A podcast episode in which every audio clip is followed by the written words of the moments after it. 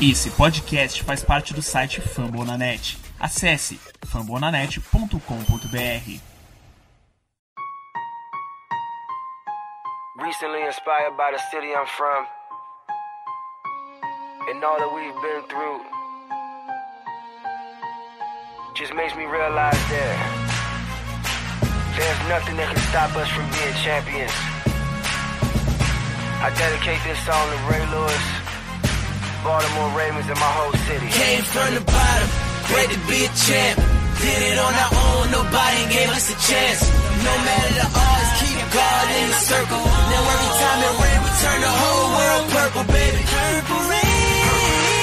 Estamos começando mais um episódio do Corvo tá esquisito, tá estranho, não, não tá legal, o time tá vencendo, mas não tá com a mesma graça, não, não, não tá, tá, tá esquisito. Eu sou Cleverton Liares e estou aqui com Giba Pérez. Bom dia, Giba. Bom dia, boa tarde, boa noite para todo mundo que tá ouvindo. Bom dia para você, Cleverton. Pouco menos de 24 horas depois do jogo, né? A gente tá aqui gravando na segunda-feira.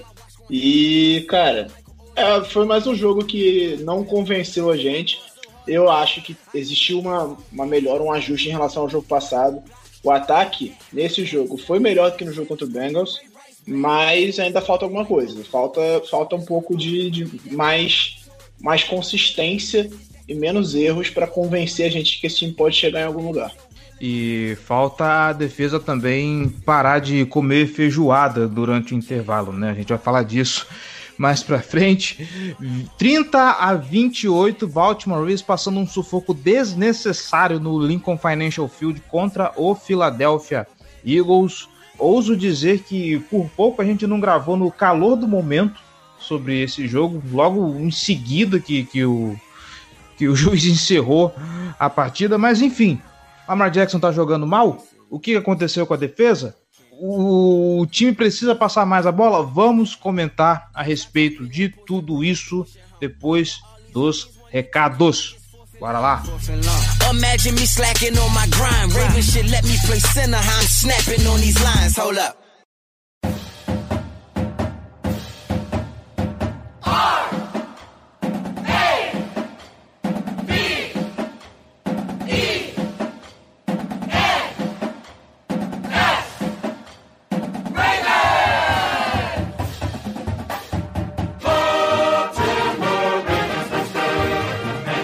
Recados rápidos, meu povo, bora lá. apoia.se barra Casa do Corvo, seja torcedor de elite e apoie esse projeto com um realzinho só. Você pode fazer uma grande diferença para esse podcast, para esse canal no YouTube e tudo mais.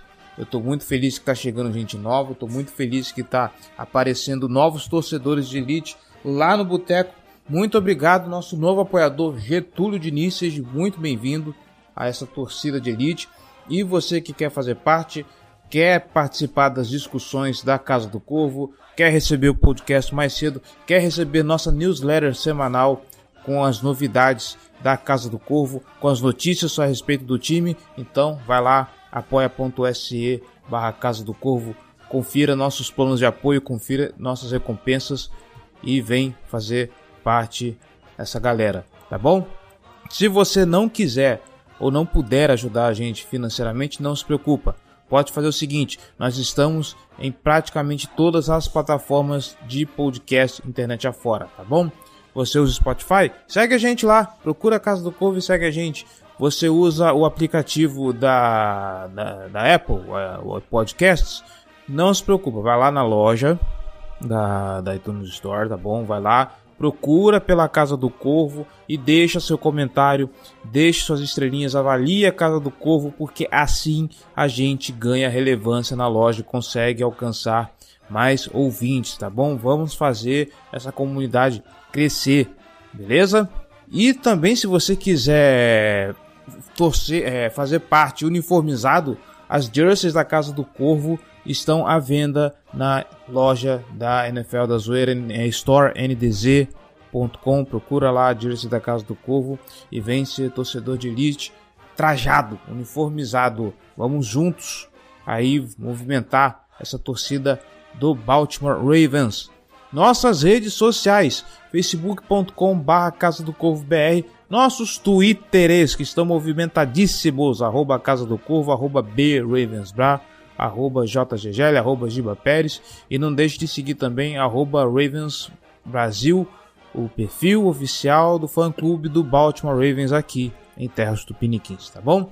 Nosso Instagram, arroba Casa do Corvo, e também nosso canal no YouTube, youtube.com barra Casa do Corvo. Já já vem mais novidades por aí, a gente precisa movimentar esse canal, hein? Elogios, sugestões, dúvidas ou críticas, casa do corvo gmail.com, a gente quer ouvir o seu feedback, tá bom? E sobre esse episódio, se você tiver algo para opinar, algo para comentar, vá lá no post desse episódio e deixe seu comentário para a gente discutir, para a gente bater aquele papo gostoso, tá bom? Lá em fambonanet.com.br barra Casa do Corvo BR, procura lá o post e vem discutir, vem bater papo com a gente, tá bom? fambonanet.com.br, o maior site de podcast sobre as ligas americanas de esporte. Tem podcast sobre NFL, tem podcast sobre NBA, tem podcast sobre MLB, tem podcast sobre NHL. Tem o pessoal do esportismo fazendo aquele geralzão sobre as ligas americanas, tem o All College falando sobre college futebol e, é claro, os diversos podcasts sobre franquias de todas essas ligas esportivas que eu acabei de falar, tá bom? Vai lá em fambonanet.com.br porque é quase certeza que tem um podcast para o seu esporte, para sua torcida, mesmo se você não for torcedor do Baltimore Ravens, mas está aqui para ouvir falar sobre Baltimore Ravens 30, Philadelphia Eagles 28, tá bom? Já falei demais, bora pra pauta.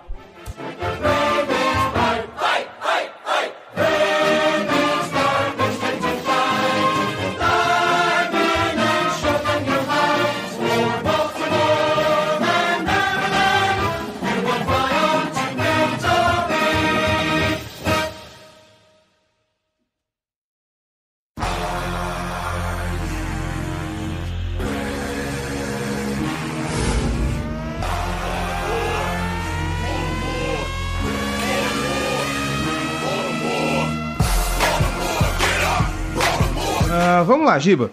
Hum, eu soltei uma enquete no Twitter ontem e eu tava quase esquecendo, mas mais um pouquinho eu ia esquecer de falar dessa enquete aqui, a respeito do jogo do Lamar Jackson, se ele realmente estava com uma piora ou se ele tá bem e o problema é em volta. Uh, e a percepção do torcedor é isso, que o Lamar tá jogando mal. Né? E por que, que eu fiz essa enquete? A gente comentou muito de como o Lamar Jackson tá vindo para essa temporada. Semana passada no podcast você levantou as informações de como o Lamar Jackson tá passando mais a bola, ele tá passando melhor a bola. Como passador, ele tá melhor do que o ano passado, pegando o mesmo período de amostragem. Isso tem que ser pontuado. Então, o meu convite pro torcedor é tirar o olho do Lamar Jackson. E a gente vai falar um pouquinho mais e olhar o entorno do Lamar. A começar pela linha ofensiva, a gente não teve mudanças baseado na linha titular que a gente conhece: Orlando Brown, Tyler Phillips, Matt Scura, Bradley Bozeman e, e Ronnie Stanley. Ok? A linha continua a mesma, o Lamar continua sofrendo as mesmas pressões de sempre. A gente tem que lembrar que o Philadelphia Eagles, se tem alguma coisa que esse time tem de bom, é a DL, e que eu acho que ainda assim ela foi desfalcada. A gente tem problemas de recebedores, além do Lamar Jackson é, ter problemas em distribuir a bola quando passa para o Mark Andrews e para o Marquise Brown. Às vezes o volume de drops é grande, e aí quando tenta passar um pouquinho mais, o Willis, Willis não, não colabora, o Miles Boykin também é pouco acionado, e quando é acionado, às vezes também não corresponde como deveria. Enfim, tem um bocado de fatores e tem as chamadas. Acho que a gente pode começar por aí, porque ficou um negócio muito latente. Semana passada você falou isso, esse jogo eu resolvi prestar atenção e realmente aconteceu. Antes do jogo você fez uma contagem. Que o que, que é? O ataque do Baltimore Ravens está previsível. E está previsível no nível que está irritando. Uh, esse time não passa a bola em primeira descida. Uh, o Greg Roman tá vindo com um esquema de jogo, isso eu falei com o Gelli, inclusive, lá no grupo dos apoiadores. Aliás, você que não é apoiador tá perdendo Corre lá, apoia.se barra Casa do Corvo, seja torcedor de elite, ajude a gente. Tem hora que o Greg Roman, ele, ele chamando as jogadas, ele parece o Brian Schottenheimer, sabe? Run, run, pass, punch. E olha que nem o Brian, nem o Brian Schottenheimer tá fazendo mais isso, né? Lá no Seattle Seahawks o Horace Wilson tá passando que é uma beleza, mas e aí eu vou jogar para você agora para trazer os números, a gente vai desenvolver o resto depois disso. Uma coisa que ficou latente e depois melhorou para o segundo tempo, mas aí vamos falar, vamos concentrar primeiro nesse ponto para a gente desenvolver o assunto. O Baltimore Ravens não passa a bola em primeira descida, impressionante isso, cara. É impressionante. E aí, depois a gente reclama que o Lamar Jackson tá ruim, mas como que você quer que seu QB desenvolva? Como você quer que seu QB fique melhor se você só coloca ele em situação complicada de terceira descida óbvia de passe? Porque é o que está acontecendo. Corre, não, não desenvolve bem a corrida na primeira descida, na segunda tenta correr também. Isso quando já não é uma segunda descida longa e tem que passar em situação óbvia de passe, e aí é fácil marcar os recebedores. Então tá complicado ver as chamadas do, do, do, do time, né? É, eu, é, eu já tinha destacado isso aqui no jogo passado, e aí esse jogo eu aproveitei para contabilizar e ver realmente se o que eu tinha, que eu falei em cima de uma impressão no jogo passado. Eu já tinha lido que o Baltimore é, corre muito em primeira descida, que é um padrão do time e tudo mais, mas eu não tinha noção de como era isso. Então esse jogo eu aproveitei para contabilizar isso e ver, ver de fato chegar a uma conclusão definitiva em relação a esse tipo de coisa. É, eu, eu observei todas as chamadas em primeira descida nesse jogo. Foram 31, foram 30 exatamente jogadas de primeira descida nesse jogo, 19 chamadas de corrida e 11 de passe. Sendo que das 11 de passe, duas foram em situações de primeira para mais de 10 jardas. Ou seja, primeiras longas, que tiveram faltas na jogada anterior, e aí ele chamou um passe. Exatamente. Foram duas em, em primeiras descidas para mais de 10 jardas no primeiro tempo. Ou seja, situações que ele ficou forçado a passar a bola, porque era uma primeira para 15, uma primeira para 20, foi, e as duas foram no mesmo drive, foram no sexto drive de ataque do, do primeiro tempo, e que teve uma corrida do Dobbins para duas jardas que foi anulada por uma falta de segurada e era uma primeira para 20. Aí ele chamou um passe de 10 jardas que foi anulado por uma formação ilegal, virou uma primeira para 25. Ele chamou um outro passe de 6 jardas que foi anulado por uma outra falta de holding e virou uma primeira para 35. É, então, das cinco chamadas de passe que tiveram no primeiro tempo, duas foram nessa circunstância de primeira para longa. Ou seja, foram três só chamadas de passe em situações normais de primeira para 10. No primeiro tempo, isso. E aí, antes do intervalo, já no, no, final do primeiro quarto, não foi nem antes do intervalo, no final do primeiro quarto, o Lamar já tinha encarado quatro terceiras descidas para 10 jardas ou mais. Teve, uma ter, teve duas terceiras para 12, uma terceira para 10 e uma terceira para 15 e já tinha tido dois drops de recebedores. Um do Durney, que quase virou uma interceptação, e um do Snead. Isso tudo só no primeiro quarto. Só no primeiro quarto, isso. Então, depois do intervalo, para mim, claramente o time começou a tentar passar mais em primeira descida, e foram seis tentativas de passe em primeira descida depois do intervalo, mas aí o ataque começou a se matar por faltas, muitas faltas no, no, no segundo tempo do jogo. Mas ainda assim ficou muito claro que o time pá, corre demais em primeira descida. E todo mundo de analytics que estuda dados do jogo diz que é, você tem muito mais sucesso passando em primeira descida do que correndo em primeira descida. E aí eu fui fazer, fui calcular a média de jardas. Quantas jardas o time ganhou em média correndo na primeira descida e quantas jardas o time ganhou em média passando na primeira descida. Antes de eu dar as médias aqui, eu só fazer uma ponderação. Eu contei nisso passes incompletos e chamadas de passe que não foram passes, que viraram scrambles do Lamar, que ele improvisou corridas. Então, mas eu, eu não contei essa jardas de scramble, mas eu contei isso como uma chamada de passe e coloquei isso na divisão. Fazendo essa ponderação, em média, o time ganhou 3,7 jardas em corridas na primeira descida e ganhou 7,3 jardas em passes na primeira descida. Novamente, eu contei passes incompletos e contei chamadas de passe que viraram corridas sem contar essas jardas. Então, você vê que o time tem muito mais sucesso passando a bola, mesmo tendo alguns passes incompletos, alguns passes ruins do Lamar, ele tem muito mais sucesso quando ele passa a bola na primeira descida do que quando ele corre com a bola na primeira descida. Isso significa que tem que passar em todas as primeiras descidas? Óbvio que não. Mas é preciso que o time passe mais vezes em primeira descida. É, se chegar em 50%, assim, é, metade passe, metade corrida, já tá bom. O ideal para mim é que seja um pouquinho mais de passe do que de corrida. E usar essas corridas realmente para ameaçar os times adversários e tirar é, tentar esvaziar a box também, pra, até para potencializar essas corridas. Quando você tem uma. Como, como os times esperam demais, corridas em primeira descida, eles já enchem a box e aí essas corridas não estão tendo sucesso. Tiveram, tiveram pelo menos cinco corridas negativas em primeira descida nesse jogo. Então, os times estão esperando já a corrida e a gente continua correndo. Tanto que tivemos passes bons em primeira descida. A gente teve passe para mais de 10 jardas, a gente teve um passe para 32 jardas com o Snead. Então, acho que essa mudança precisa ser feita e acho que a comissão técnica já percebeu, porque para mim eu tive a clara impressão de que depois do intervalo desse último jogo contra o Eagles, o time voltou passando mais em primeira descida. É, eu acho importante ponderar isso porque na temporada passada, uh, por que, que as corridas faziam tanto sucesso na temporada passada? Porque as defesas que a gente enfrentava, elas vinham mais honestas. Elas vinham sem saber.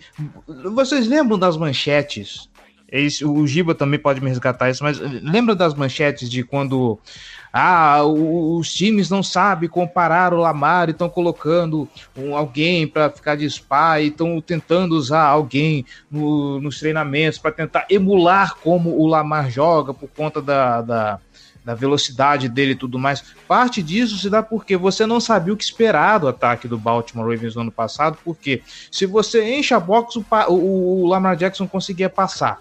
Né? Você tinha espaço, você abriu, você deixava o fundo de campo desarmado, o Lamar Jackson conseguia passar a bola e não precisava nem ser um passe muito muito em profundidade. Às vezes era um passe mais curto, que como o fundo estava desprotegido, o, o, receiver conseguia é, jardas após a recepção. Ou seja, com a defesa mais honesta, você consegue mais espaço de manobra, aí você pode correr um pouco mais porque você não está com, com a box tão lotada assim, você consegue desenvolver mais as corridas. O que está acontecendo nessa temporada é tá todo mundo esperto e você vê pouca variação de chamadas.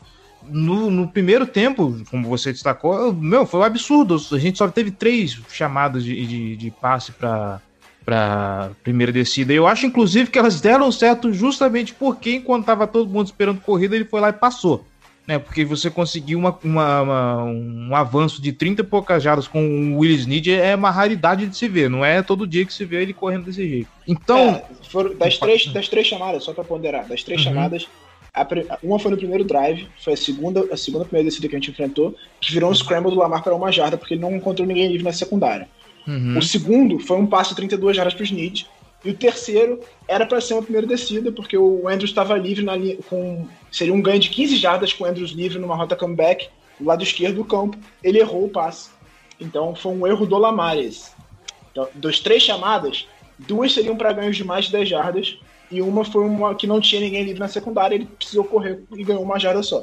Então você vê, seriam dois ganhos bons de jarda se não fosse o passe ruim do Lamar no, no, no, no sexto drive.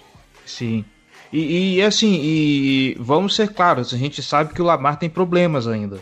Sabe, o, o, o passo em profundidade dele ainda não melhorou. Ele, desde o ano passado, inclusive, ele já vem falando isso que ele precisa melhorar nesse quesito.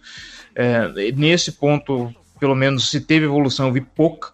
Nesse jogo especificamente, eu nem acho que tenha sido tão, tão um problema de execução do Lamar. Eu não acho que ele tenha passado mal esse jogo, como Concordo. eu vi em jogos passados. Acho que ele fez é, talvez dois passos ruins no jogo, que eu contei. Esse do Andrews, que eu acabei de citar, e teve um outro que, é, que também era pro Andrews, mas ele errou o passe e bateu na mão do Andrews, mas estava muito longe do alcance dele, ele não conseguiu levar a segunda mão, aí seria uma recepção com a mão só e tudo mais. Mas eu lembro desses dois passos ruins, eu acabei de rever o jogo, então não lembro do, do Lamar ter jogado mal. Eu acho que foi mais um problema de. É, novamente, também não acho que as chamadas tenham sido o grande problema dessa partida apesar dessa ponderação que eu estou fazendo de muitas chamadas de corrida na primeira descida, acho que o time enxergou isso no intervalo e tentou mudar. Esse jogo para mim foi um problema de execução e aí boto no balaio principalmente a linha ofensiva, que fez muita falta, muita falta. E, e a, a, defesa também depois do, do, do, intervalo, muitos erros graves que acabaram quase custando o jogo. Foi por pouco. Se fosse um time um pouquinho melhor, a gente tinha perdido esse jogo. É, a gente vai falar da defesa daqui a pouco, mas uh, no segundo tempo, se, se eu não estou enganado, do, do Baltimore Ravens, eu acho que foram umas 10 faltas. Se, se, se, eu não, se eu contei direito, acho que foram umas 10 faltas. E pelo menos metade disso foi da linha ofensiva. Formação ilegal, uh, false start, principalmente as, as pontas. O, o, acho que ficou muito no, no, nas costas do Ronnie Stanley e do Orlando Brown essas faltas. Assim, o nível de, de, de atenção é incrível como é que a linha ofensiva assim, com a ausência de um jogador, ela tá sendo puxada tão para baixo. É, é, sim, a ausência do Yanda faz muita diferença no jogo corrido. Ele era peça central nos bloqueios por dentro no jogo corrido. Então, naturalmente, as corridas por dentro não estão funcionando tão bem. Você vê os, os times conseguindo passar por dentro da linha e pegar o, o, os corredores, o Gus, o Ingram, o Dobbins e tudo mais. E o Tyler Phillips até tá fazendo um bom, um bom trabalho na proteção de passe, mas no bloqueio para corrida ele tá indo muito mal. Tanto que ele foi barrado no meio do jogo. Entrou o Mercado de novo. E o Mercado fez uma falta que matou um drive, inclusive. Mas o, o, time não, não tá confiante na formação da linha ainda. E assim, é, é, o que a gente já falou aqui várias vezes. É natural que o time sinta a falta do Yanda. O Yanda é um jogador. É, era um jogador excepcional, um cara de rol da fama, e naturalmente o time sente falta dele, não vai ser fácil substituir ele.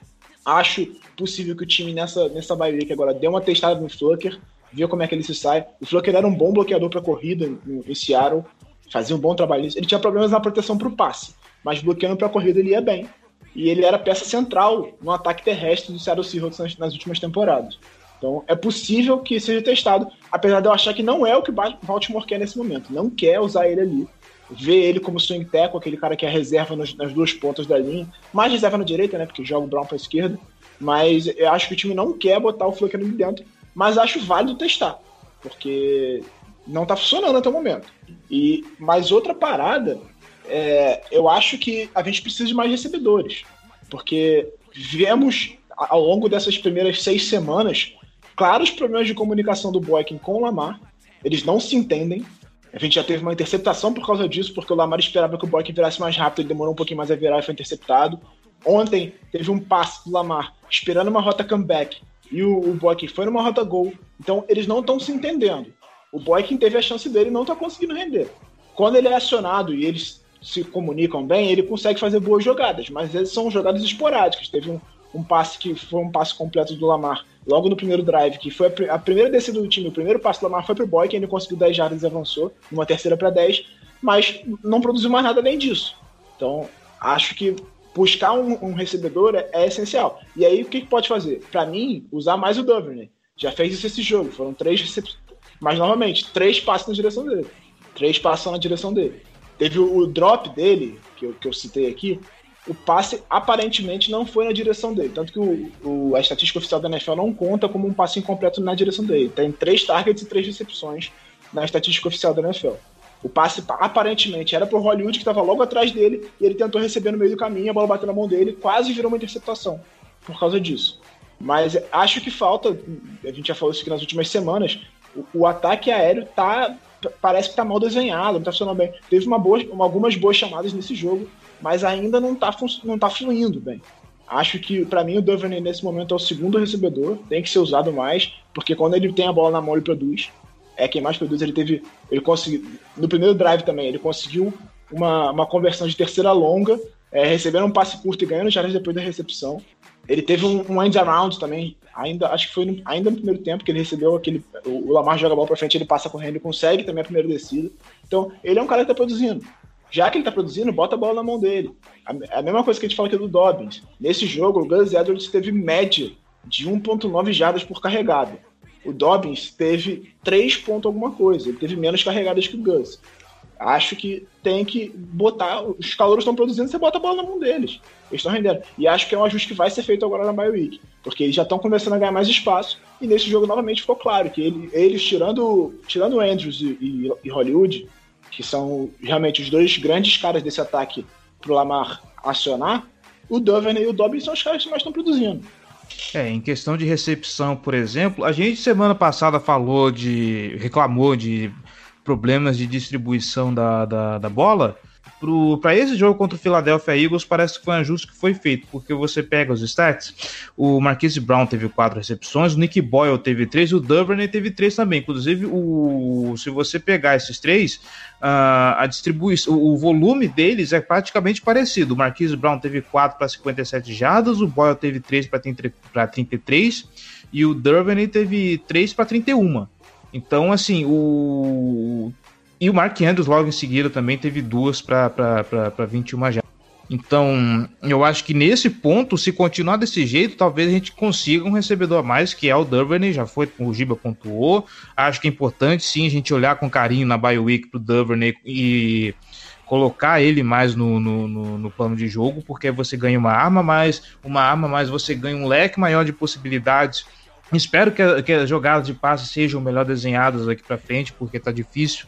Inclusive, muito se critica o Greg Roman e, já tá ficando chato isso. O pessoal já tá perdendo a paciência com o Greg Roman, mas parece que aos pouquinhos, assim, por mais que esse jogo tenha sido esquisito, uh, coisas boas podem sair disso, porque parece, parece, é só um jogo, não dá para pontuar nada ainda. Vamos ver como vai ser daqui para frente, principalmente o, o duelo contra Pittsburgh, que o time vai precisar melhorar muito para não tomar um sacode, mas parece que aos poucos o time está enxergando que precisa de ajustes e esses ajustes estão sendo feitos.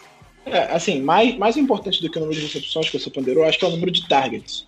Porque no jogo passado, a gente, você lembra que a gente ponderou aqui, foram 19 targets para Hollywood e Mark Andrews e 17 para o resto do time inteiro.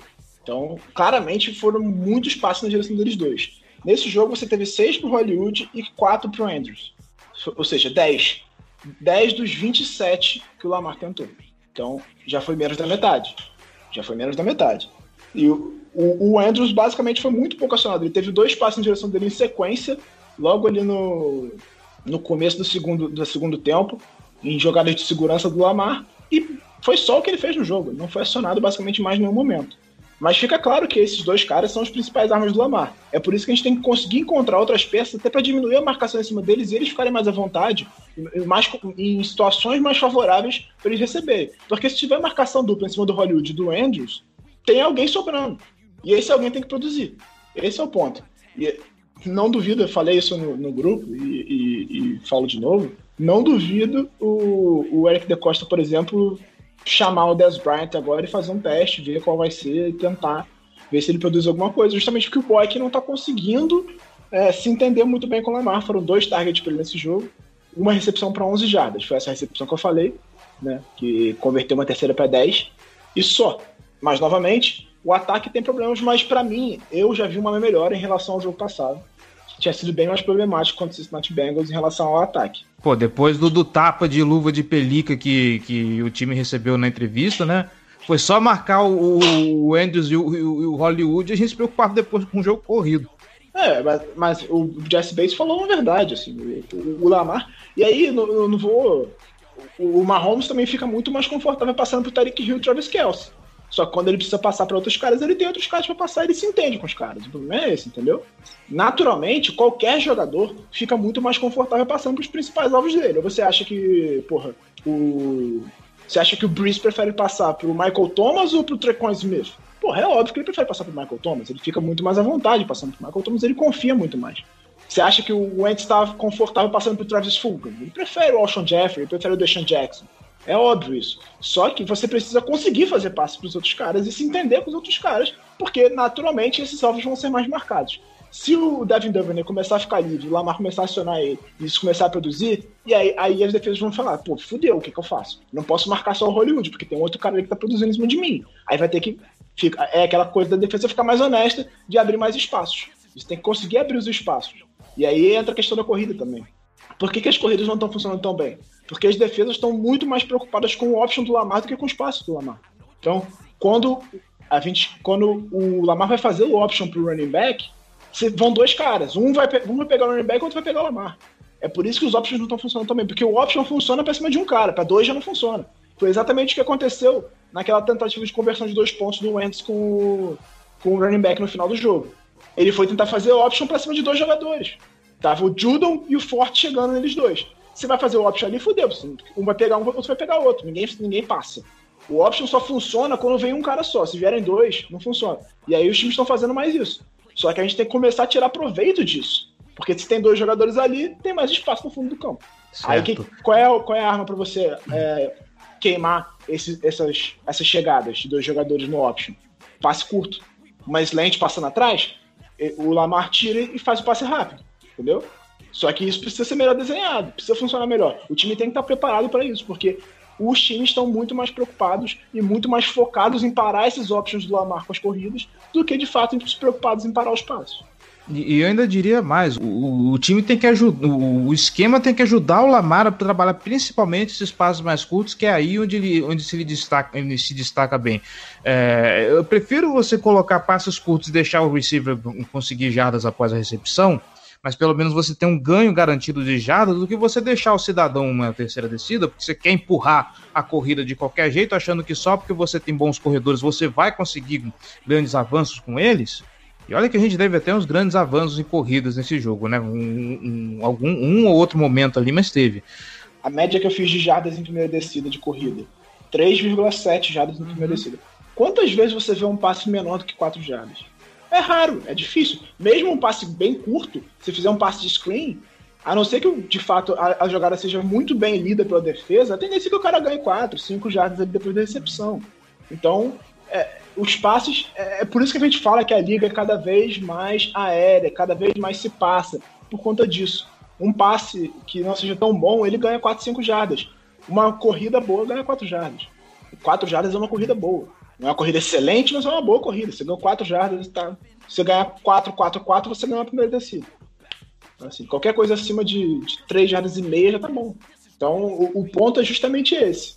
O passe, ele produz muito mais. Só que o nosso, nosso, nosso ataque ele se baseia muito em corrida. O que a gente não conseguiu fazer ainda, e aí não conseguiu temporada passada também, não conseguiu nessa ainda, é fazer com que essa ameaça de corrida vire um espaço para a gente passar a bola bem em profundidade. Porque aí fica quase impossível marcar esse ataque. Se a gente conseguir transformar essa preocupação dos times adversários com as nossas corridas em espaço para os passes, esse ataque é quase impossível de ser marcado. O problema é que a gente não conseguiu dar. O pulo do gato ainda não. A gente não conseguiu esse pulo do gato ainda. Pois é, né? E só para pontuar a respeito da, das corridas nesse jogo, o Gus Edwards foi o cara que teve mais, mais tentativas, né? Teve, foram 14 tentativas, mas com uma média bem paupérrima, né? 1.9 jardas por corrida, apesar de ter feito um touchdown muito do bonito no, no, no, primeiro quarto. Em jardas, o Lamar Jackson disparou, porque ele teve. Foi touchdown, inclusive, aquela corrida? Não, não, tô lembrado, mas ele teve uma corrida de 37 jardas, que foi uma, foi. Uma coisa maravilhosa. Ele teve algumas mas... corridas longas, Sim. a de 37 jardas para touchdown, e teve uhum. a que fechou o jogo, né? Que ele fez um, um option e virou e conseguiu a primeira descida que matou o jogo. Sim, verdade. É, o Lamar, esse jogo, deu escolhosa no Lamar. Carregou o time nas costas. Ele fez o que ele pôde. Tudo que ele pôde fazer para o time ganhar esse jogo, ele fez e conseguiu a vitória, que é o que importa no fim das contas. A gente está 5-1. É o que eu falo assim: desfrutem do resultado. Não é fácil é, ter sucesso na NFL. Não é fácil ganhar jogos na NFL. Esquece essa história, ah, não, o time é horroroso, é fácil ganhar. Não, não é fácil ganhar. É difícil pra caramba ganhar. E aí eu, eu vou usar o exemplo que eu usei no grupo de apoiadores ontem. Veja o Rams na temporada passada, veja o 49ers esse ano. Os times que eram muito bons na temporada anterior, no ano seguinte não conseguiram. Ah, o 49ers tem muitas lesões. Faz parte da NFL. Todo mundo se machuca demais na NFL. A gente está até com um pouco de sorte esse ano, mas lesões fazem parte do futebol americano. A gente vê aos montes aí, inclusive essa temporada mais do que nunca. Então, novamente, não é fácil ganhar jogos na NFL. A gente está ganhando 5-1 na temporada. Ó, então, tudo tem, é, é, o que eu falei. A gente precisa de ajustes para ser um time melhor? Precisa. Mas são ajustes. O time é bom. Eu, eu ia falar um negócio aqui, mas eu esqueci. Então, é, vida que segue. black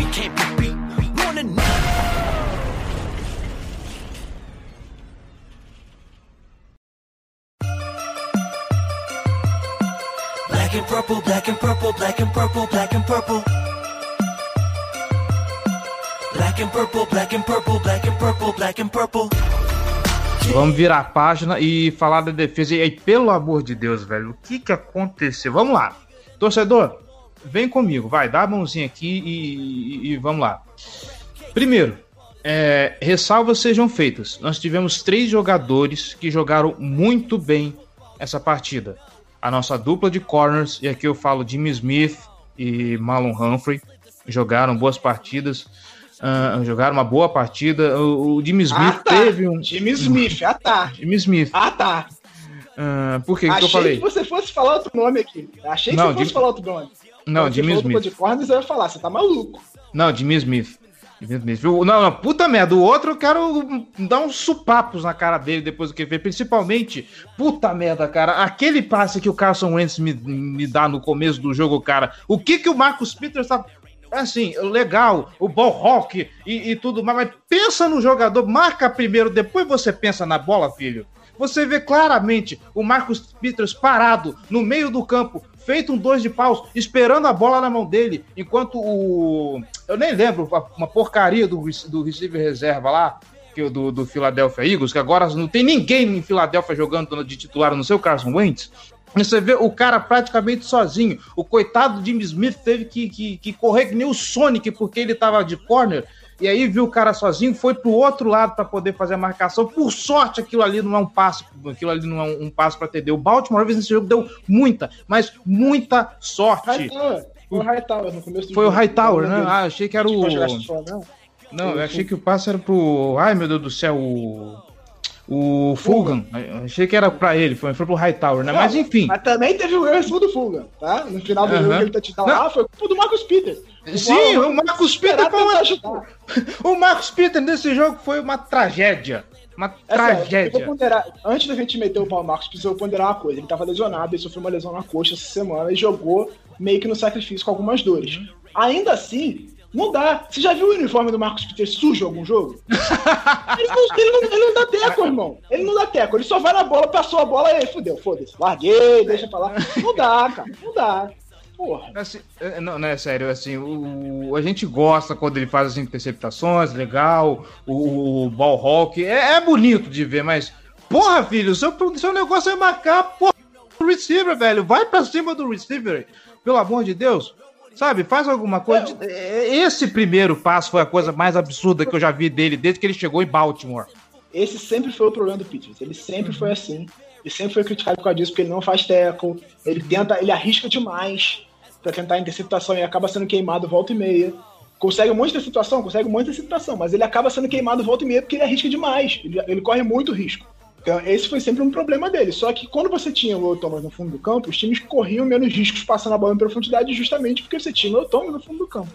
Aí você não vai passar em profundidade porque o Peters vai errar, mas o Thomas vai cobrir.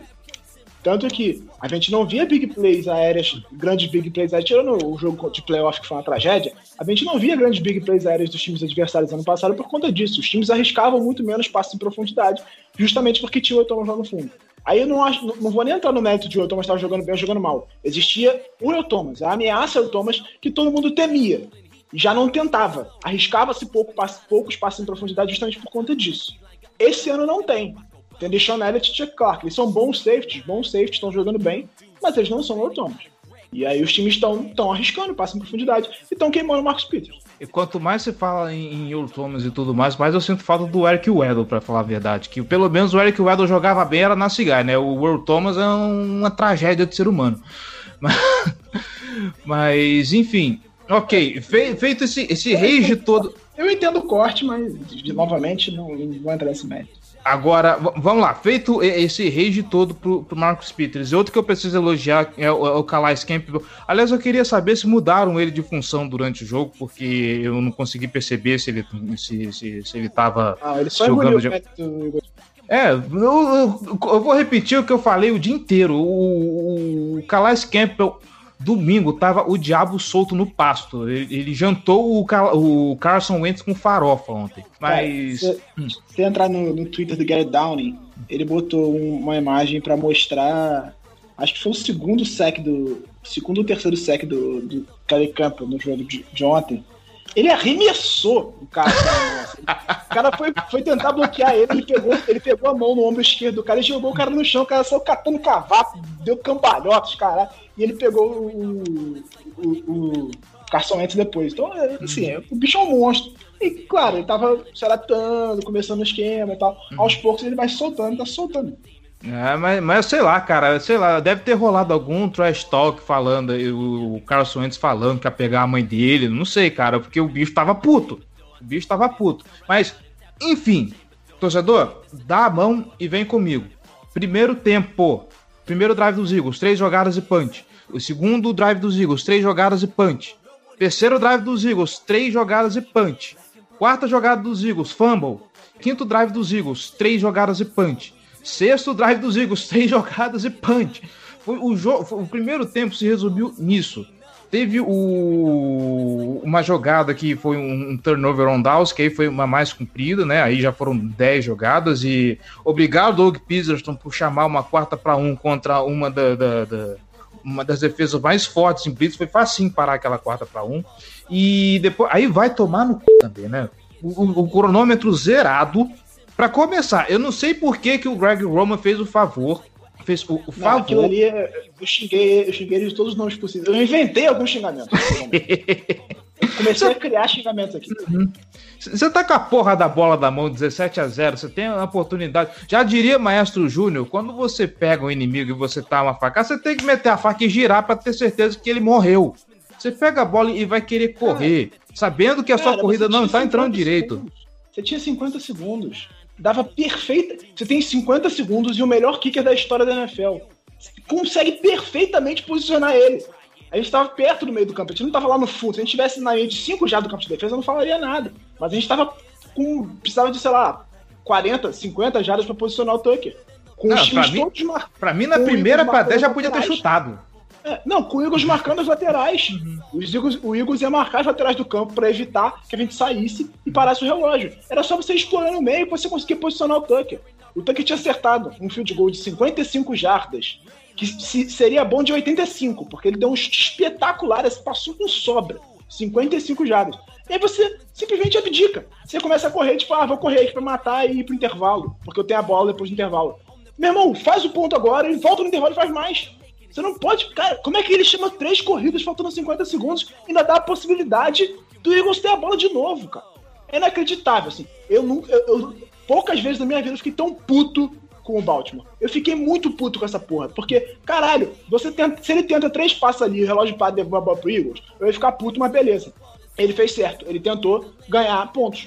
Porque tem que ganhar ponto, irmão. Não tem essa, ah, tô com 17 de vantagem, tá de, tá de boa. Não, não tá de boa. Tem que ter 20, 25, 40, 58 pontos de vantagem. Se você tem possibilidade de fazer, faz mais. Agora, chamar três corridas ali, irmão, não dá. Chama, é. cara, chama uma corrida. Uma corrida, eu entendi. Porque tá todo mundo esperando o passe, chama uma corrida, às vezes pô, o Dobbins explode, ganha 55 jardas e posiciona. Agora, três? Porra, tá de sacanagem, não é possível, cara. Uma corrida já fiquei puto, mas eu entendi. Pô, às vezes consegue surpreender, o cara explode, ganha 30 jardas aqui em posição. Mas três corridas é brincadeira. É brincadeira. Era para demitir na hora. Demite na hora.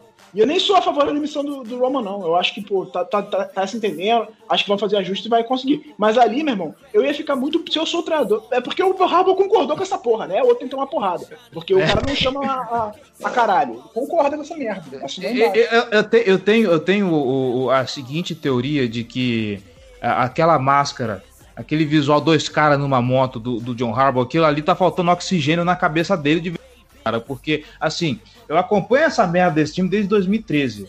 Eu acho que eu nunca vi uma chamada tão covarde. E a palavra é essa, tão covarde, porque aquilo que foi feito foi uma covardia sabe? Cadê aquele Baltimore Ravens agressivo de 2019 que, que ia pra quarta em um caminhão de jarda e foda-se, vambora, é, hell yeah, coach, let's go e tudo mais. Cadê esse time, cara? Três corridas, faltando 50 segundos, já tem a possibilidade de sepultar o Eagles e você faz isso. E aí o que acontece? A bola volta pro Eagles e na porra de um Ruth and the Persa, que eu nem vi o lance, então não vou nem comentar se foi ou não, eu nem vou comentar, mas eu acho que a tragédia maior não tá nem no Worth the Peça do Calais Campbell em cima do Carson Wentz, porque o, o Calais Campbell foi fazer o que ele é pago para fazer. Ele é pago para fazer, mas no estouro do cronômetro você deu a oportunidade do Philadelphia Eagles chutar a porra do field goal e, e, e graças a Nossa Senhora dos QB Elite que aquela bola foi para fora, porque se tivesse acertado e o Eagles tivesse feito o que fez, com a defesa cometendo a tragédia que cometeu no segundo, no, no, no segundo tempo, 22 pontos no caralho do último quarto. Cara, 22 pontos. E assim, não rapidinho. Futebol, teve uma Hail Mary antes que quase, por muito pouco, não foi um touchdown do Eagles. É porque o Fugan, na hora de terminar a recepção, ele deixou ela cair. E, uhum. e, e quase virou uma interceptação também do, do Clark, que foi anulado pela falta do, do Campbell. Mas aí você deu a possibilidade dos caras tentarem uma Hail Mary, que poderia ter virado um touchdown do Eagles, e além disso deu a possibilidade de um field goal, que poderia ter reduzido a vantagem de 17 para 13. Não, para 14, desculpa, sou de humanos. É, para 14 pontos. Então, caralho, porque sendo que você podia ter ido pro intervalo ganhando de 20 a 0 ou garantido 17 a 0 porque não ia dar tempo de chutar, mas enfim, podia ter ido para vantagem, pro intervalo com uma vantagem maior ou igual, e correr o risco de ir com uma vantagem menor ou muito menor. Porque se é touchdown ali, a gente tinha uma vantagem de 10 pontos no intervalo só. Pra quê? Covardia, cara. Que covardia. Eu fiquei muito puto com essa porra. Vai tomar no cu. Ainda tô puto. Ainda, ainda estamos todos putos, porque, beleza, sabe, é, a, a, a, parte da, da, da, da covardia do, do, do, Greg Roman. Esse cara, na boa, na moral, cara, alguém tinha que chegar nessa comissão técnica e dar uma comida de rabo tão grande nessa galera. Porque, cara, é inadmissível, mas ok, vamos lá. Aí vem o terceiro quarto. Primeira jogada dos Eagles, do, primeiro drive dos Eagles, duas jogadas touchdown. Duas jogadas touchdown. O, o time dormiu. Ah, ok, um touchdown acontece. Aí daqui a pouco, mano, outro touchdown, sabe? E, e meu, eu acho que, não sei se foi o, o, o, o terceiro ou se foi o, último. Eu acho que foi o, terceiro. Quem é Jason Krum? Alguém me responde, quem é esse cidadão? Eu tô falando sério, nem a torcida do Philadelphia Eagles sabe quem que é esse filho da puta. Esse cara veio do Practice Squad ontem. E assim, não é que. Foi não, e não é, e, e não é assim, como se fosse como se o cara tivesse feito uma super recepção. Giba, você lembra daquele episódio que o pica-pau joga beisebol e ele tá esperando uma bola lenta, ele tá conversando com o juiz na home plate? O, o Jason Krum parado dentro da endzone conversando com o Pylon foi a mesma coisa. É, ele ficou, ele ficou, sem sacanagem, ele ficou uns 5 segundos ali sozinho, parado lá do, do Pylon, assim, esperando o passe. Tô ali de boa, tomando café, é. ninguém por perto, ninguém eu tô falando, ele foi inventado, e aí ninguém nem sabia que ele existia. Não viram campo. Ele entrou ali, aí todo mundo, ah, não sei quem é, não, foda-se. Largou o cara, entendeu? Mas assim, o, o, último quarto foi uma tragédia. Porque no, no terceiro quarto a gente teve esse touchdown, que foi a corrida espetacular do Miles Sanders, que acabou num fumble recuperado pelo Arcego Whiteside dentro da endzone e virou um touchdown. E logo depois isso, respondeu com o touchdown do Lamar. Isso é a coisa mais vexatória que eu já vi que eu já vi acontecer com o Baltimore Ravens, isso se eu não tiver perdido algum outro jogo. Você tomar um touchdown de fumble. Não tem um oportunista no caralho desse time para recuperar a porra da bola. Não, deixou a bola rolar para dentro da endzone para o Arcego Whiteside pegar a bola de novo. Mas quem, quem que o Arcego Whiteside tava bloqueando? Quem? Peters. Óbvio! Já viu o Marcos Peters mergulhar no chão uma vez, meu filho? Marcos Peters não cai no chão, pariu. não. Marcos Peters só joga em pé. Só Ai, joga em meu pé. Meu Deus do céu. Eu tô, eu vou falar para você, viu? A gente tem mais que se fuder mesmo para torcer pra esse time. Tá louco, cara. Então, é. O Peter desistiu da jogada no meio, porque ele falou, ah, touchdown, foda-se. Aí o, o Elliot fez um esforço do caralho, veio correndo que nem um animal, conseguiu forçar o fumble, só que o Peter estava fora do campo olhando. Ele tinha desistido já da jogada. Eu sou, sou o Martin Day, eu dava dois tapas de telefone ocupado para ver se esse cara acorda pra vida. Só que logo depois desse touchdown, é, o Baltimore foi lá e respondeu com o touchdown no Lamar. Então uhum. Então tava ok, 24 a 6, tá suave, tamo de boa. Só que o último quarto, cara, inacreditável. Assim, o time deu uns tiros no pé, que você olha e fala, cara, eu não acredito que isso aconteceu. Se você parar pra pensar, foram três touchdowns do Eagles, o que já é bizarro, porque no primeiro tempo, os caras tiveram dois, dois, três first downs que foram todos no último drive. Né? Aquele drive que entrou lá o Jalen Hurts, que fez os carai lá, foi Sim. tudo no finalzinho, porque até o, os últimos cinco minutos do, do segundo quarto não tinha tido um first down dos caras. Aí no, no último quarto, os caras tiveram três touchdowns e uma conversão de dois pontos feita. Não, e duas conversões de dois pontos. Não, tiveram dois... três e perderam. Não, tiveram três e, perder, e perderam uma. E, e, isso que é inacreditável. O Philadelphia Eagles se... Duas conversões de dois pontos. Isso, o Philadelphia Eagles sequer chutou ponto extra. Ah, exatamente. Foram três touchdowns, duas conversões de dois pontos feitas. E aí você lembra as jogadas, os tiros no pé que a gente deu. Nesse touchdown do Crew, do Crew que você citou aí, eles tinham uma terceira pro gol que a gente parou. Era uma quarta pro gol. Só que teve um Huffing the Passer idiota do Ward que ressuscitou o drive touchdown dos caras. Aí no outro touchdown, no seguinte, o, o jogou uma bola pro alto depois de tomar uma traulitada. Era pra ter sido uma interceptação fácil do Sean Elliott que ele dropou. Logo depois, touchdown dos caras. Então, é muito tiro no pé. É aí, no, no último touchdown, interferência do Marcus Peters, que botou os caras na boca da endzone. Ô, ô, na moral, Marcos Peters, vai pra puta que eu pariu, velho. O time fez força para perder esse jogo. Ele fez de tudo pra perder. Se fosse o time um pouquinho melhor, a gente tinha perdido. É porque o Eagles realmente está destroçado por lesão e não tá conseguindo jogar em alto nível. Mas se fosse um time um pouquinho melhor, a gente tinha perdido porque a gente fez muita força pra perder.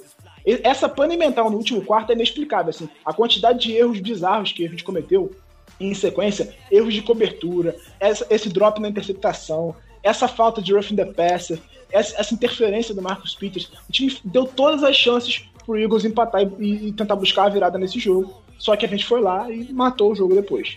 Agora, isso não pode acontecer contra um time melhor. Eu acho que rolou um salto alto, né? Acho que rolou um salto alto. A defesa começou a achar, porra, beleza, estamos destroçando os caras, já é nosso, 17 a 0 estamos tranquilão. Até pela postura do coordenador ofensivo, que falou, ah, não, tá 17 a 0 vou aqui correr e foda-se, vou pro intervalo com 17 a 0 Acho que rolou essa postura do time de, ah, não, tá confortável, estamos ganhando, tá, tá de boa. Tanto que no segundo, no segundo tempo foi uma, um jogo completamente diferente. O Eagles voltou muito melhor. E conseguindo explorar nosso, nosso, nosso defeito, porque o time tava, tava desatento. Foram erros de, de desatenção, assim, claros erros de desatenção do time. De novo, essa porra desse salto alto, né? Não aprendeu nada contra a Tennessee. Pois é. Ah, nossa, eu tô até, sei lá, até leve, sabe? Eu queria pôr, pôr esse negócio pra fora. Mas, Meu assim, Deus do céu. Ponderação. Antes, antes de, de falar, eu vou destacar. Sim, a linha ofensiva do Eagles estava toda fodida, mas novamente a pressão funcionou nesse jogo. Carson Wentz apanhou mais do que boneco de Judas no, negócio. Foram 7 sacks, 12 QB hits e 36 pressões em cima do Carson Wentz. O Jerry mandou aqui no grupo agora do nosso, nosso podcast. Uhum. Então o Carson Wentz apanhou até dizer chega ontem. Não, ele chegou no final do jogo, você encostava nele e fazia aquele barulhinho de brinquedo de cachorro. Só o Campbell forçou oito pressões em cima do, do Carson Wentz nesse jogo. Então, a, gente, a, a pressão funcionou novamente. A linha ofensiva do Eagles estava uma piada, jogando além de estar destroçado, estava jogando mal, mas fez o que tinha que fazer. Quando você pega uma linha ofensiva ruim, você vai lá e desce a porrada no QB, como fez no, no jogo passado contra, contra o Burrow, como fez nesse jogo contra o Wentz, como fez com, com o Houston.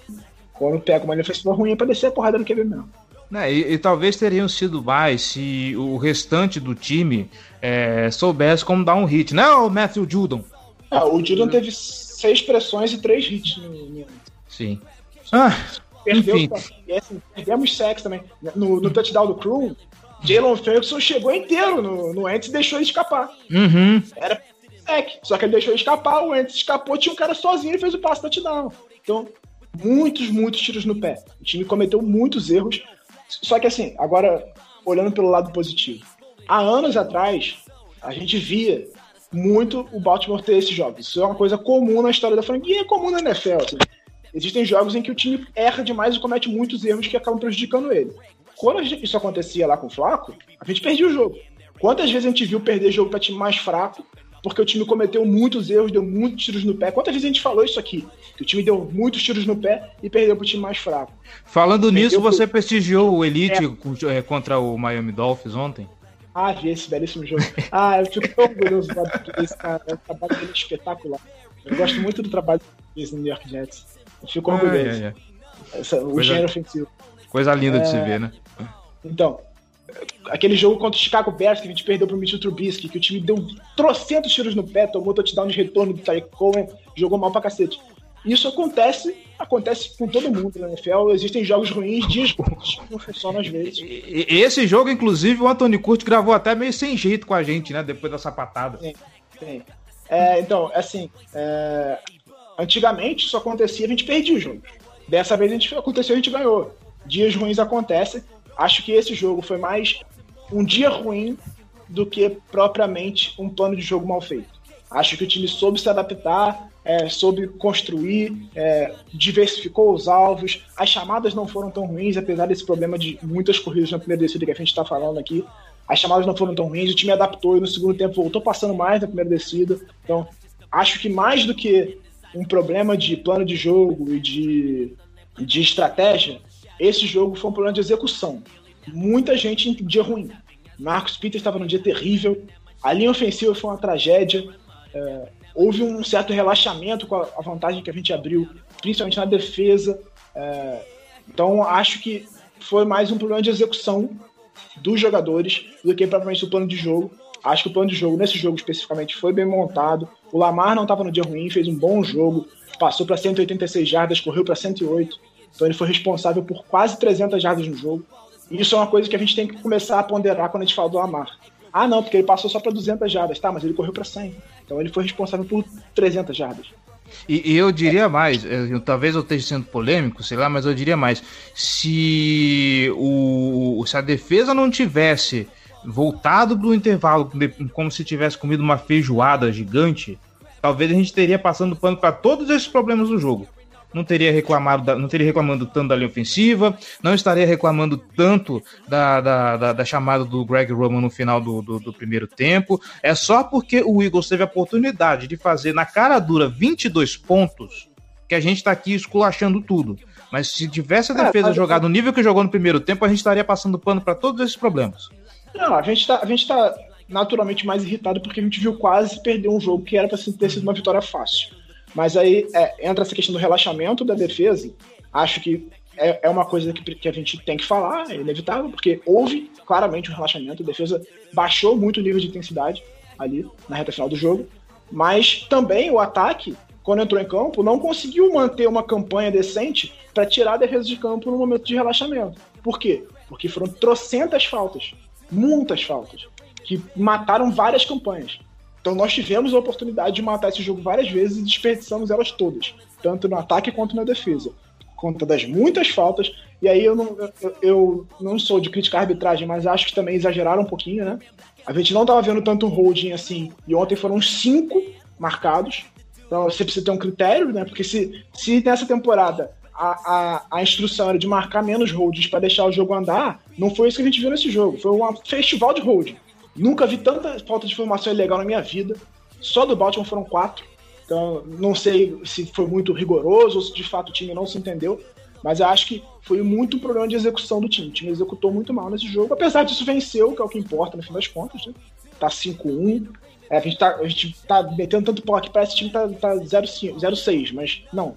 A gente precisa ser crítico, é óbvio. A gente espera demais desse time. Esse time pode entregar mais. Esse é o ponto. E, aí, e é aí que eu acho que vem a questão otimista disso. Nós temos um bom time, a gente espera muito dele, e a gente está criticando vários problemas que tem, que a gente enxerga e vê. Assim. O calendário é fraco, a gente ganhou por causa disso? Beleza, mas esse time tem muito potencial, a gente espera mais dele, ele pode jogar melhor.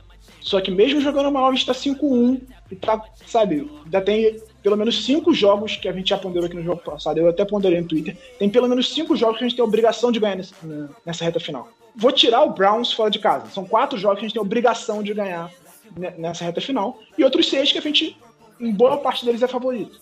Então, acho assim, vaga em playoff é uma coisa confortável. E aí a gente tem 10 semanas, é, tem uma, uma 11 semanas, uma de bye e mais 10 jogos para consertar os problemas e chegar forte nos playoffs. Acho que não tá. No máximo, a nossa, nosso título de divisão está ameaçado porque os Steelers fazem um bom começo de temporada. Tem um teste de fogo agora contra o Tennessee Titans, vamos ver como é que eles se saem. Mas acho que é, o foco tem que ser melhorar. E a gente espera demais desse time, mas mesmo jogando mal, a gente está vencendo. Então, faltam pequenos ajustes e acho natural que isso vá acontecendo ao longo da temporada para que esse time seja muito bom. É, só para pontuar, esse programa vai ficar grande, hein? Mas só para pontuar enquanto eu abro o aplicativo da NFL para conferir os resultados da rodada, é, por que o Eagles fez tanta fez tanta, tantos pontos assim, conseguiu explorar bem? chamar blitz também pesou nesse, nesse resultado. Por que, que eu digo isso? É, chamar blitz todo, todo também cansa, cansa mais do que você colocar a galera para ficar ali no meio esperando o passe. Você deixa o jogador, você deixa o jogador mais cansado. É, você deixa o jogador mais cansado, você deixa o, o fundo de campo mais desprotegido. A chance que o Carson Wentz teve também de jogar bola funda para tentar fazer alguma coisa foi grande. Não, não acho que tenha sido isso, assim. Eu não vi um cansaço do time. Você achou que o time estava cansado na reta final? Não acho. Acho que foram erros de concentração mesmo. O time se desconcentrou em alguns momentos. Você vê o touchdown do Travis Fulgham, por exemplo, foi um erro total de, de, de concentração. O time não estava concentrado naquele lance ali. Porque você tinha dois. Você tinha os dois melhores corners do time. Você tinha o Marcus Peters e o Marlon Humphrey em cima dele. O Humphrey vindo tentar fazer uma cobertura, o, o Peters estava cobrindo ele e errou completamente a leitura da jogada. E aí o, o Fulgham subiu e recebeu sozinho foram erros de concentração para mim. Acho que o Blitz ali tá certo. A defesa, a, a linha ofensiva do, do Eagles não tava segurando nada. O Wentz estava apanhando até dizer chega. O que não pode é o Wentz tomar um hit durante o passe e você deixar ele completar o passe assim mesmo. Aconteceu pelo menos três vezes no jogo. Em passes longos, pelo meio do campo.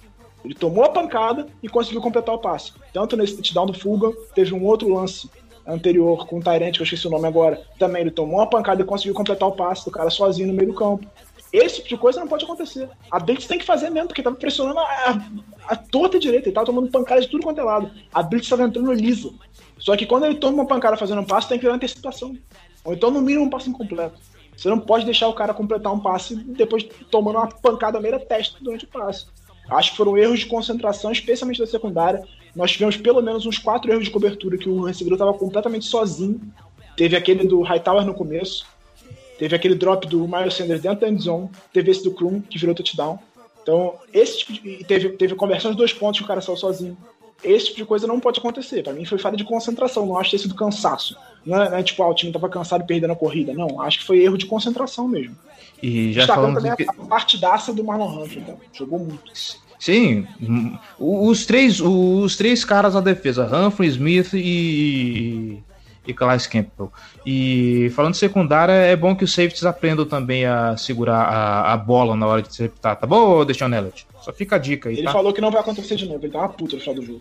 Não, sim, espera. O Marlon Humphrey também falou que não ia acontecer mais aquele lance de, de, de, de perder a bola contra os Steelers. Agora ele tá especialista em dar shoryuken na, na bola. Ele falou e realmente não aconteceu mais. Pô, tá, tá sinistro o menino. E o Elliott tá aprendendo com ele, você viu, né? Foram dois Sim. fumbles forçados pelo Elliott. E o Elliott, no, no dia anterior ao jogo, ele tava vendo o tape do Marlon Humphrey pra estudar como é que ele pode fazer isso também. Isso é legal. Sim, e, e que bom, que bom, porque o Deshaun Elliott sofreu no começo e agora a gente tá vendo o garoto crescer dentro do, do, do time. Ele, a gente tá vendo dia após dia ele ter uma evolução bacana como safety. Vamos acompanhar com bastante interesse.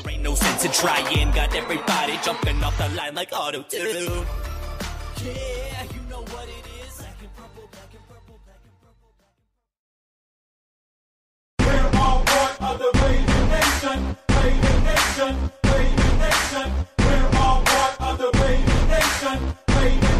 the purple and black. When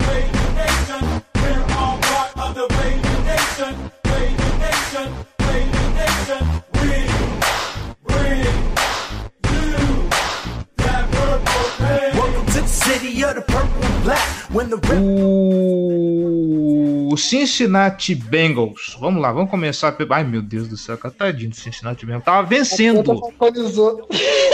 Atlanta falconizou bonito! Bonito! Tava vencendo, falei, caraca, mano, agora vai! Joe Burrow, vitória pra cima. 31 a 27 Indianapolis Colts, que tá começando 4-2 pela segunda temporada seguida. Bengals abriu 21 a 0. Sim! Eu, eu vou falar pra você que eu fiquei com medo dos Ravens fazerem, fazerem o papel de Atlanta Falcons nessa, nessa rodada, mas enfim, deu tudo É certo. porque o Atlanta Falcons não fez o papel do Atlanta Falcons, foi lá e ganhou. Né? Né? Parabéns, Minnesota Vikings, parabéns, Kirk Cousins em todos os envolvidos. Assim, Kirk Cousins merece um troféu, cara. Ser interceptado pra, três vezes pra essa defesa do Atlanta Falcons, amigo, tem, merece um prêmio. já pode pedir música no Fantástico? Pode, porque é o segundo jogo já que ele faz isso. Meu Deus do céu. Um abraço, Rafão Martins, inclusive, né? Deve estar sofrendo. Ah, deve estar sonhando com o Trevor Lawrence já. né? Ai, ai, ai. E no outro jogo, foi, eu acho que foi no Heinz Field esse jogo, né? O, o Pittsburgh Steelers passou o trator em cima do, do coitado do, do Cleveland Browns, duelo de divisão. Vamos ficar de olho nesse jogo porque pode ser um confronto interessante. 38 a 7. O, É, o- o- cara, o- dá pena do Browns, cara. Eu tô com pena do Browns, sério. mas, mas, mas vamos, vamos pontuar, vamos pontuar que o, o Baker Mayfield ele tava com problemas na costela, pelo que falam, né? E na aí visão, depois, é, e depois de e depois de, duas vezes, o que custou ter a ver com isso? e depois de apanhar tanto, entrou o Case Keenum na partida e no final achei que saia porrada, achei que ia sair porradaria porque tiraram o Roethlisberger para pôr o Mason Rudolph. Então calcule o potencial de merda para esse jogo. Mas o. Assim, é- dá pena. É, é verdade, eu não tô zoando, tô falando sério. Dá pena do Browns, cara. Os caras começaram a temporada, aí tomaram um 38 a 6 nosso. Aí, pô, não, primeiro jogo com o Stefanos, que o time tá começando a se adaptar, vamos com calma e tal. Aí ganha quatro seguidas, aí o torcedor do Browns, caralho, vamos. Agora, pô, pegar os Killers é o jogo de vida ou morte. 38 a 7. Porra, cara, dá pena, cara, dá pena. Ai, ai. E os Steelers, que não tem nada a ver com isso, tá aí fazendo 5 a 0 pela segunda vez na história da franquia. A última vez foi em 1978. Vai ser complicado esse joguinho 8, aí, esse jogo da semana 8 aí. Quero falar nada não, mas sei lá, hein. Vai ser complicado. Pelo menos assim, é, é um jogo em casa, com uma semana de bye pra preparar. normalmente, não estou dizendo que, tipo, não- significa que vai ganhar? Não, mas normalmente quando a gente vem da bye, o time vem bem com o Harbaugh. Desde que o Harbaugh assumiu, isso é um padrão. O time volta bem preparado pro jogo da bye week. Por exemplo, o Green Bay Packers, quando volta da bye week, sempre perde, é incrível. Trocou treinador e o padrão é o mesmo, sempre perde. Perdeu hoje de novo. Perdeu domingo de novo. O, o Baltimore não, o Baltimore costuma voltar bem da bye week e ganhar os jogos. É, tem, um, tem estatística lá, eu não, não lembro quantos jogos são, mas enfim. Normalmente o time volta bem da bye week e ganha os jogos. Então vamos ver como é que vai sair, mas a gente tem uma semana mais de preparação, recuperar todo mundo. Marcos Peters, por exemplo, tá com o problema na coxa, vai ter tempo para recuperar. Então eu espero um jogo. Eu, eu espero, eu É, espero que o Marcos, eu espero que o Marcos Peters se recupere do problema no cérebro também. Também é. É, Baltimore e Pittsburgh, pra mim, são dois times bem parecidos nesse momento na NFL. São times que estão com as defesas jogando muito bem, estão conseguindo pressionar os quarterbacks. O Baltimore, apesar daquele problema de forma rush que a gente fala, a gente consegue pressionar com as blitz, está funcionando. Não sei se vai funcionar isso com o Pittsburgh, porque é uma linha ofensiva muito boa, mas é, está conseguindo ter bons desempenhos defensivos e o ataque não está convencendo tanto ainda, mas está conseguindo fazer o que precisa fazer. Ganhando jogos. A, a diferença é que o Steelers não pegou um Kansas City Chiefs ainda. Não pegou nenhum time forte ainda. Pegou só Naba. E a gente, pega, a gente, se comparar, a gente teve cinco jogos contra times fracos e um contra time bom. Ganhou cinco, perdeu um. O Steelers teve cinco jogos contra time fraco e ganhou cinco. Agora vai jogar contra time bom contra o Tennessee Titans. Um Mas você um tá time. chamando, você tá chamando o Browns, que tá 4-2 na temporada de time fraco. Meu Deus do céu. É, ó, eu já falei sobre as campanhas dos times da FC Norte nessa temporada. Não vou repetir. Estamos pegando só, só farelo da, da cloroquina na, na temporada. Não dá pra. Tá bom. a campanha dos times da FC Norte é mentirosa. Tanto a nossa, quanto a dos Steelers, quanto a do Browns. Não significa que os times são espetaculares, mas é, é preciso ponderar que a gente está enfrentando times fracos. A gente está enfrentando uma AFC South que a gente não pegou ainda, mas tem Jaguars, que, pô, Jaguars é uma mãe. Não, O pegar, Colts não pegar, é um pegar a gente pegou, pô. A gente pegou o Houston. É, a gente pegou o Houston que tá 1-5 na temporada. É um bom time, mas tá 1-5. É, Houston gente- ganhou, gente- inclusive, essa semana, né? É. Não, perdeu. É, perdeu, verdade, o Tennessee virou no overtime, verdade, esquece. Sim. O, o time mais forte dessa, dessa, dessa divisão é o Tennessee. O Houston é um bom time, mas a gente pegou o Houston com o Bill O'Brien, então não conta, era um time. Aí você tem Jaguars e o Colts, que é uma boa defesa, mas também não tá. não é um timaço. Tanto que o Browns ganhou, ganhou com segurança. É uma boa defesa do Colts, mas o ataque do Colts é duvidoso. Duvidoso. É porque a defesa do Bengals tá muito mal. Mas você vê, o Colts passou um aperto contra o Bengals. Sim. Então não é um timaço ainda, é uma boa defesa. Precisou do melhor jogo do Philip Rivers na temporada para ganhar do Bengals. Então a gente tá pegando, aí, sem contar a NFC Leste, que não vou nem falar aqui, né? Não vou nem entrar nesse mérito. Então, Inclusive, a gente, vai- inclusive, a gente vai matar saudades do Andy Dalton em breve, né? sim. Ah, em breve não, é daqui a quatro semanas. Em breve.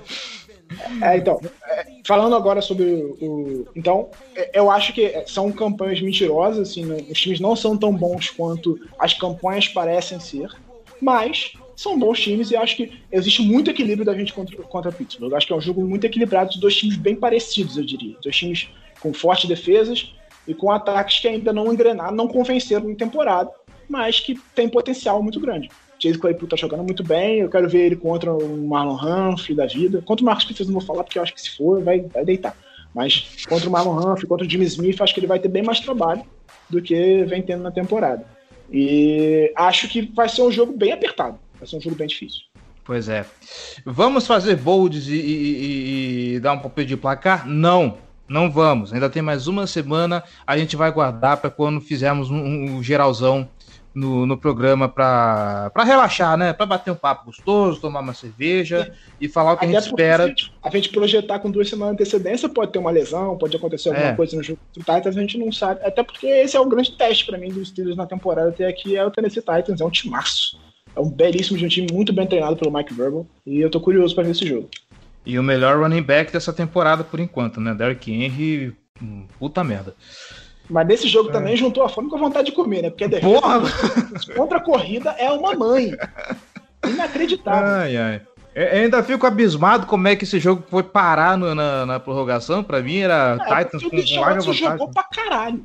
Ele jogou Sim. muito, jogou muito. Foi deu até pena dele. O cara passou pra quatro touchdowns, daí então jogou demais. Esse cara fez tudo que ele podia fazer pro time ganhar e o time perdeu do mesmo jeito. Pois é.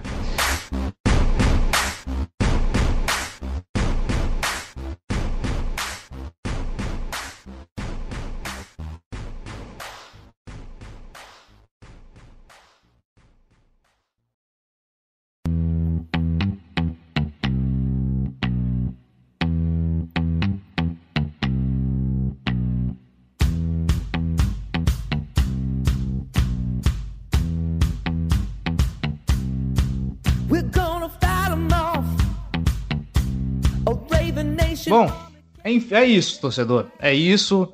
É... Nossa, que programa para lavar a alma, né? Botar Sim. os bofs é... para fora. Ah. Para encerrar minha, meu comentário, é, nós tivemos cinco vitórias até agora, estamos com uma campanha boa, temos a bye para fazer os ajustes, e aí a gente vai ter uma sequência que vai ser decisiva para a gente na temporada. São os, os cinco jogos mais complicados, tirando o Chiefs, que já passou, temos os cinco jogos mais complicados da temporada em sequência agora. A gente pega Steelers em casa, aí depois a gente sai para pegar o Colts, sai para pegar o Patriots, recebe o Titans e depois sai para pegar os Steelers no Thanksgiving quinta-feira. Então são cinco ah, tá. jogos contra os adversários mais fortes que a gente tem daqui para frente. Eu falei Cowboys e é por isso eu falei, caraca, essa é a sequência difícil? Pô, tem Cowboys e Colts no meio, ok. Então, então a, gente, a gente tem a sequência com os adversários mais fortes que a gente tem daqui pra frente.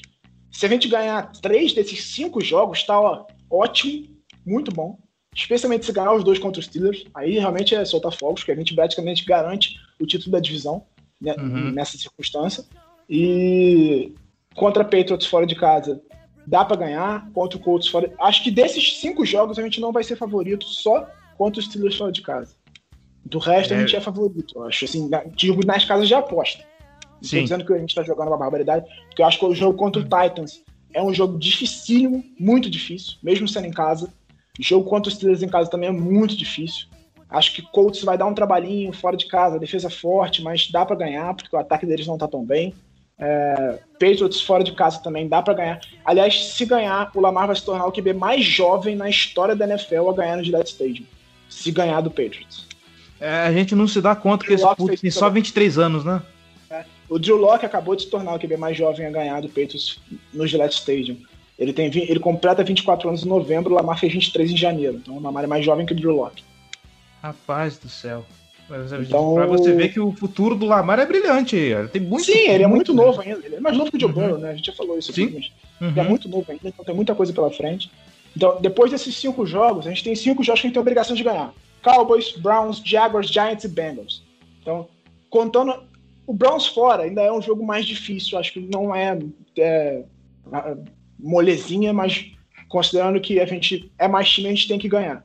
Mas se a gente ganhar esses cinco últimos e ganhar três agora, a gente já garante uma, uma campanha de 13 e 3 e tá ótimo, ótimo.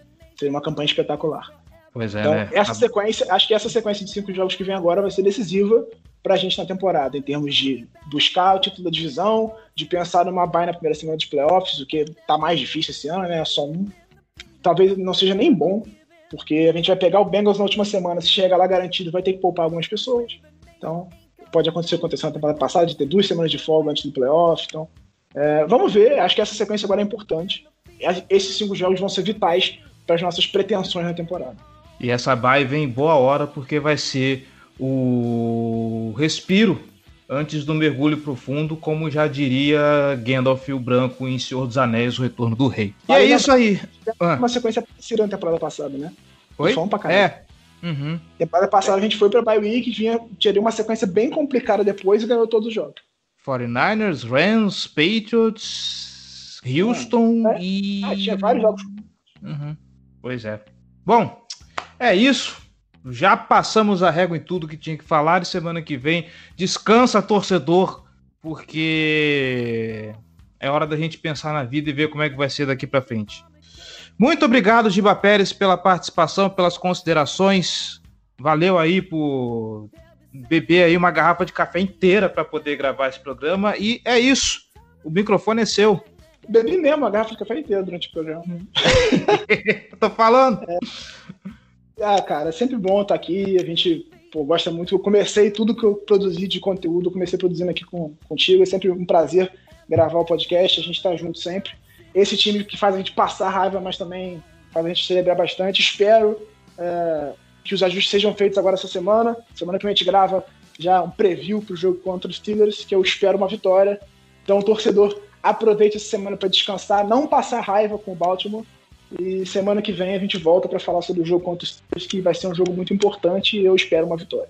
Eu costumo dizer, inclusive, que essa é a melhor semana da temporada da NFL, a semana de bye, que é só para ver os outros tomarem na cabeça. Com certeza, é a semana de paz. Devia né? chamar semana... Paz Week. Isso, é semana de tranquilidade, semana de colocar o corpo de volta no eixo.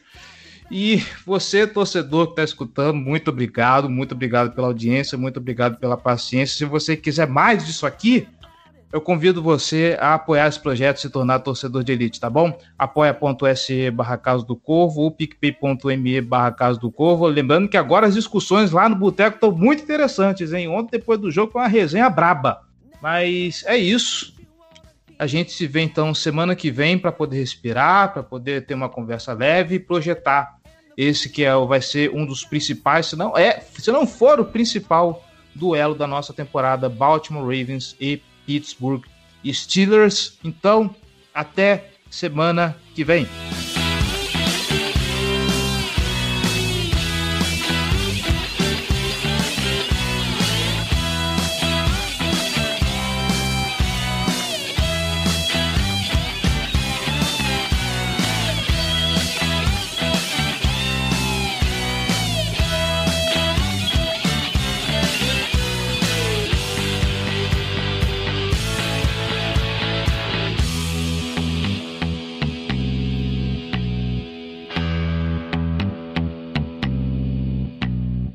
Depois a gente sai para enfrentar o Colts, sai para enfrentar o Patriots, aí recebe o Dallas Cowboys e encerra essa sequência Steelers fora de casa na quinta-feira, no Thanksgiving.